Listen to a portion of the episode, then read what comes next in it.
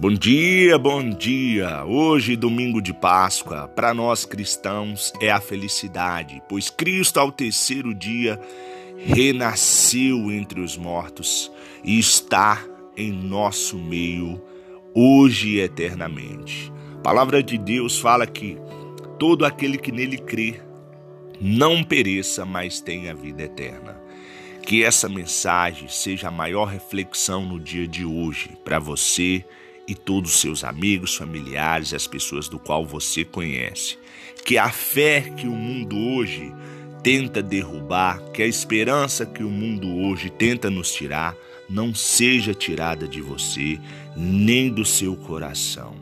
Pois Cristo nos mostrou que aquilo que era impossível tornou-se possível através da sua morte, a sua ressurreição, que ao terceiro dia ele nos trouxe a paz, a esperança, a confiança, o amor, nos trouxe o exemplo a ser seguido e a ser praticado.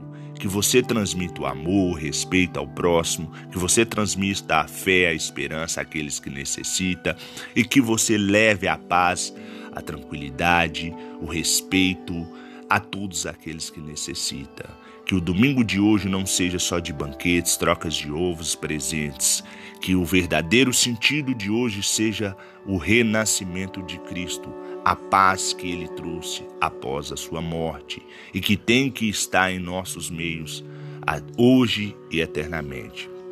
Fica essa mensagem para que você transmita às pessoas, né, da sua família, do seu ciclo de amizade, para que todas elas venham refletir que o verdadeiro sentido da Páscoa é vitória.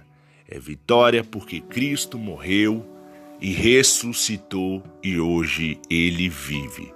Tenha um excelente, um ótimo e abençoado domingo para você e toda a sua família. Fica a mensagem aqui do Pablo Fernando para você neste domingo de Páscoa, onde Cristo vive hoje e eternamente.